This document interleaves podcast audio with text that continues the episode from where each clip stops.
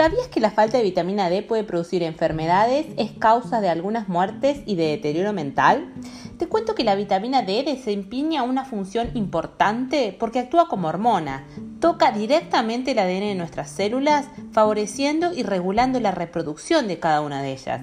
La vitamina D se absorbe en el intestino, pero se activa con el sol. Por eso se está suplementando y en países donde no tienen una gran exposición al sol es un suplemento normal.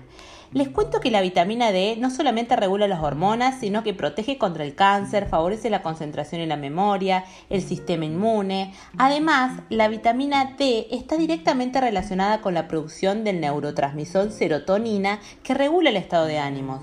Así que, ¿Dónde se encuentra la vitamina D? En los pecados grasos. Nosotros por nuestra ubicación geográfica no tenemos el aporte adecuado, no solamente de vitamina D, sino también de omega 3 de los pescados grasos. También está en la yema del huevo, en la leche y también en algunos alimentos fortificados.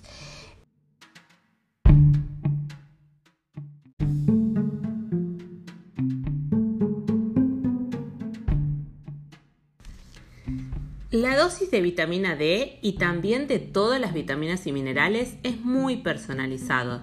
No solamente depende del sexo y de la edad del individuo, sino también, en el caso de la vitamina D, del tipo de exposición, de la cantidad de exposición al sol que la persona tenga.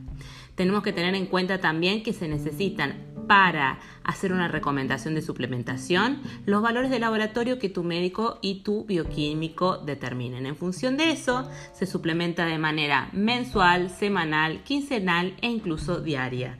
En esta línea de observación de requerimientos que tienen que ver con la disponibilidad personal y la disponibilidad aumentada de ciertas vitaminas, está lo que se encuentra o se llama como nutrición ortomolecular. Para más tips de este tipo, los espero en arroba mariceloyero en Instagram y también en Facebook.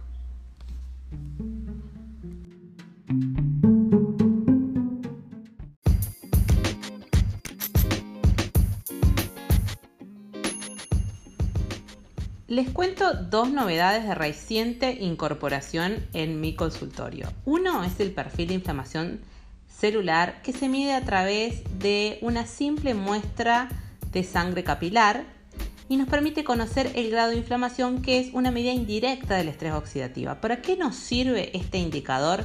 Para monitorear qué tipo de dieta necesitas y la posible implementación de ácidos grasos esenciales, polifenoles y nutrientes específicos para corregir este estado que puede producirnos a futuro enfermedades. Eh, para más información sobre esta técnica me pueden buscar en arroba mariceloyero en Instagram y también en Facebook.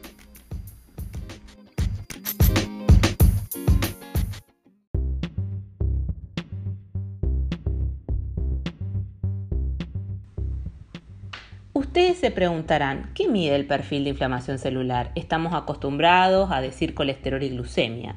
Bueno, el perfil de inflamación celular mide la relación entre dos grasas, el ácido araquidónico y el ácido eicosapentanoico.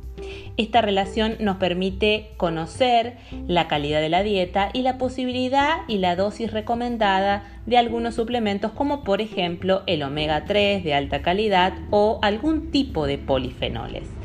Para más información acerca de esta técnica me buscan en arroba mariceloyero en Instagram y también en Facebook.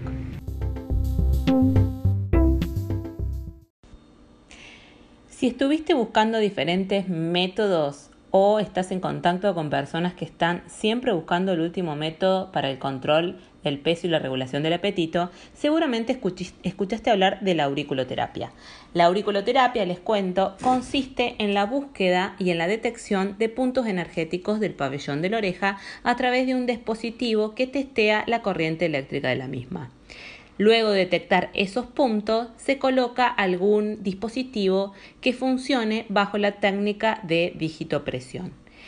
Esta operación, en el ideal de los casos, se repetiría todas las semanas y algunas personas reportan muchísimos beneficios a la hora de controlar la alimentación y regular su apetito y por supuesto como consecuencia de esta técnica y por supuesto buenos hábitos alimentarios y de actividad física, se logra el objetivo deseado.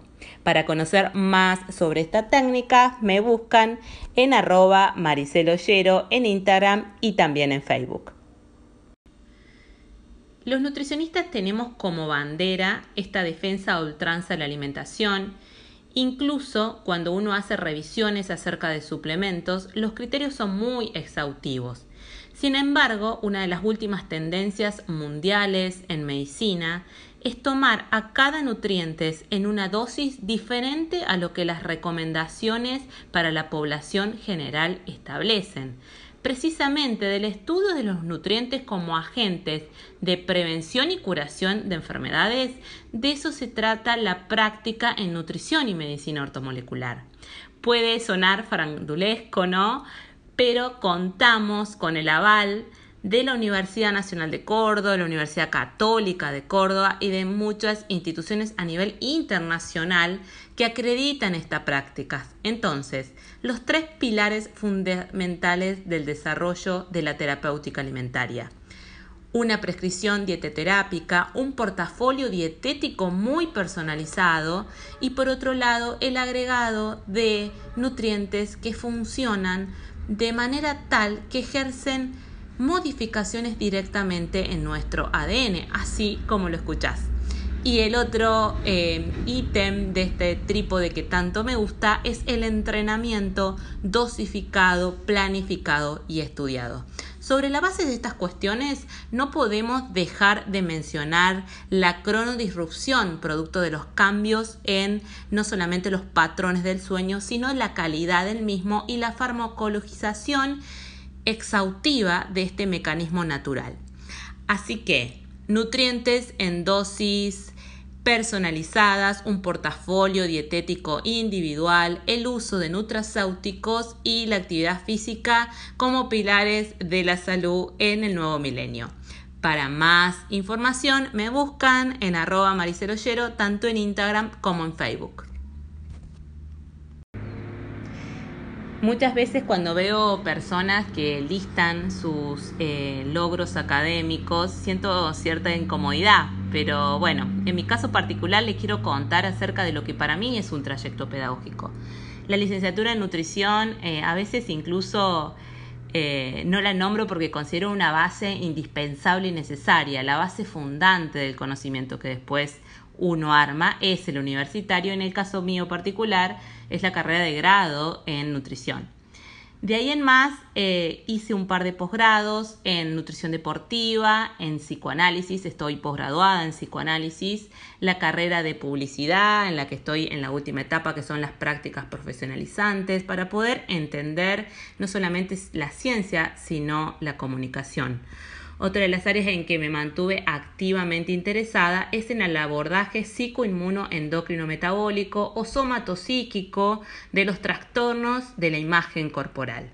Mi paso por el culturismo es bastante conocido, la docencia eh, que ejerzo desde hace ya, este es el cuarto año en la Universidad Nacional de Córdoba en el posgrado de nutrición deportiva, por ahí no es tan conocido y las recientes implementaciones fueron el máster en nutrición genómica de precisión, el cual termino en breve, y todo lo que es la formación en medicina y en nutrición ortomolecular.